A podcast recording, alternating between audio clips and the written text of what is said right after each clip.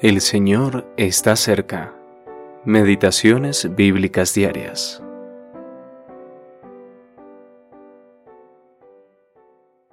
Dios nos salvó y llamó con llamamiento santo, no conforme a nuestras obras, sino según el propósito suyo y la gracia que nos fue dada en Cristo Jesús antes de los tiempos de los siglos. Segunda de Timoteo, capítulo 1, versículos 8 y 9. El llamamiento divino, cuarta parte. La conversión de Saulo de Tarso. La historia de Saulo de Tarso, que fue llamado por el Señor desde el cielo, es muy impresionante e instructiva.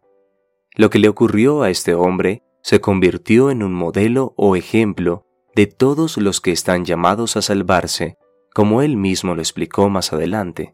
Primera de Timoteo, capítulo 1, versículo 16.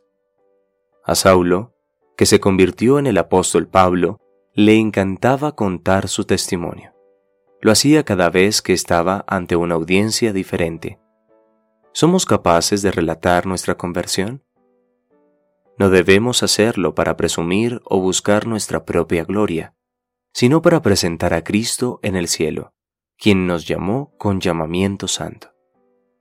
Este llamamiento implicaba que Dios iba a apartar a Saulo del pueblo de Israel, pues ellos habían rechazado a su Mesías. No significa que dejó de ser judío. Del mismo modo, continuó siendo ciudadano romano. Pero por este llamamiento, Dios lo apartó del mundo político y cultural. Al mismo tiempo, Dios lo envió tanto a judíos como a gentiles, Hechos capítulo 26 versículo 17. ¿Cómo Dios pudo mostrar misericordia a Saulo, quien era blasfemo y perseguidor? Pablo mismo nos da la respuesta. Fui recibido a misericordia, porque lo hice por ignorancia, en incredulidad. Primera de Timoteo capítulo 1 versículo 13. Israel estaba bajo el juicio de Dios, culpable del pecado colectivo de blasfemar contra el Espíritu Santo. Mateo capítulo 12 versículo 31. Pero Dios aún podía llegar a judíos de forma individual, quienes no habían estado involucrados en esta blasfemia. Sin embargo, el problema inicial de Saulo fue que se había identificado con el rechazo de la nación a su Mesías. Si su endurecimiento hubiera continuado, habría corrido el riesgo de alcanzar el punto de no retorno.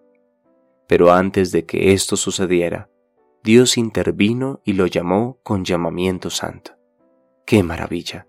A partir de entonces, Pablo se identificó con un pueblo nuevo, formado por personas sacadas de entre los judíos y los gentiles, que son aceptos en Cristo Jesús y llamados conforme al propósito de Dios.